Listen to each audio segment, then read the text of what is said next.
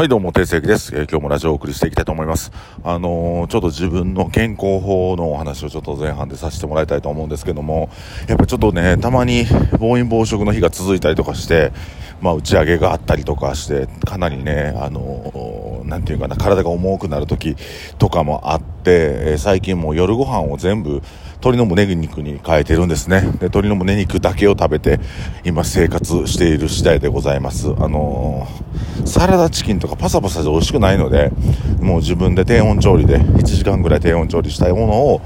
えー、400g 用意して夜にむしゃむしゃむしゃむしゃ食べてるんですけど、まあ、でもね割と満たされて家帰った後も、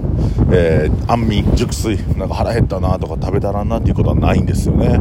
で炭水化物はもちろん抜いてますのでお昼は食べてますお昼食べてるんですけど抜いてるので、まあ、割とちょっと体が軽く感じるような気がします。あともう一つは、えーと、重曹とクエン酸を飲んでて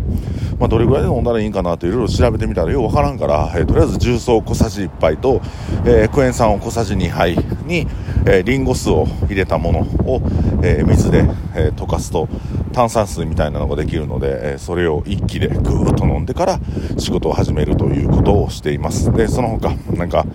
え、っとちょっと痛風に尿酸値が下がるということで、え、っとミルクのサプリと、えあとはナイアシンを飲んでるんですけどもすこぶる体調がいいですね。すこぶるいい。でなんかどんより重たいな体が重たいなっていう日がなくなったんです。やっぱり重曹とクエン酸のおかげ特にクエン酸のおかげでしょうね、えー、疲労感がだいぶ抜けたんで、あのー、食用のクエン酸ぜひ皆さんあの、小さじ2杯は毎朝飲んでみてはどうでしょうかということで定石が、え今日もラジオをお送りしていくんですけどもえ すいません。ちょっと咳が出ちゃった。あのメンターって知ってます？メンターっていう言葉、まあ、師匠とか先生みたいなね、えメンターを持つことはすごく大事ですよっていう話なんですけどもやっぱり自分が迷った時とか苦しい時に頼れる人っていうのは必要ですよね、え相談相手というか。でそういう方を1人2人おることだけでもかなり心の支えになるのでチャレンジしやすいんじゃないかなというふうに、え思うんですけどもあのメンターの作り方っていうところだと思います。メンターの作り方。あのメンターの作り方って何かと言うたらめっちゃ好きな人やなっていう人の中には実はメンターはいないんですよね。なんかこいつ気に食わんなっていう人の中にメンターがいるんですよ。どういう話かというと、えー、まあ、年配目上の人とか、まあ、年下の人でもそうですけど、えー、まあ、ある程度こう成功したりとかある程度こう組織力を持った組織を作った方とかいらっしゃるとやっぱ自分の聞く耳が痛いことを言うのでちょっと嫌いになったりするんですねその人のこと。そう。でそういう人の中に実は本質的なメンター。だからその人は自分に興味を持ってくれてるから耳の痛いこと聞いたらちょっと心が苦しくなるようなことを言ってくるんですけどそこまでちゃんと観察してくれてるということじゃないでしょうか。で僕こういう経験が結構あってあのずっと前からある先輩にあの天国ゼータという店やめろって言われてたんですよ。でいや流行ってるしなんでやめなあかんねんみたいな。結果的に皆さんご存知のようにやめるようになるわけじゃないですか。いやその人なんやろ直感でそれ言ってたんかなみたいな。まあその人からしたらやっぱりああいうお店わーって盛り上がってはいるんだけども、えー、飲食店としてはちょっと違うとこに行ってるんじゃないかなっていうところとやっぱ職人としての勇気を雇った限りそれをもっと生かすようなお店をしていかなければならないので、えー、天国ゼータって店ちょっとやめたらみたいな。もうなんかとっとと売るかなんかしたらどうやあれみたいな。もうやたら言うから。会うたびに俺のこと言うてで耳痛いななんか。で僕でもちょっと気づいてた部分があってやっぱノリだけで流行ってた店やなっていうのは自覚はあるけどまあ売り上げも上がってるんでちょっとハイになってる部分もあったんでしょうね。なんでそんなん言われなあかんねん。うわだるなんで俺そんな言わなあかんのと思いながらも。でもその人は会うたびに顔を合わすたびに「ゼータやめたん?」と。か「ゼータやめたら?」とか「いやもうええやんかあの店で。売りや」とか「売ってまいや」とか散々言われたの。で結果的にね辞めることになってるじゃないですか。だからあの時あの先輩が言ってたことっていうのは正しかったなってなって今になって思うんですけどやっぱようやく口にがしであの苦いものっていうのは吐き出しがちになるんだなっていうふうに思いましたね。ほんまにあのそういう点でも、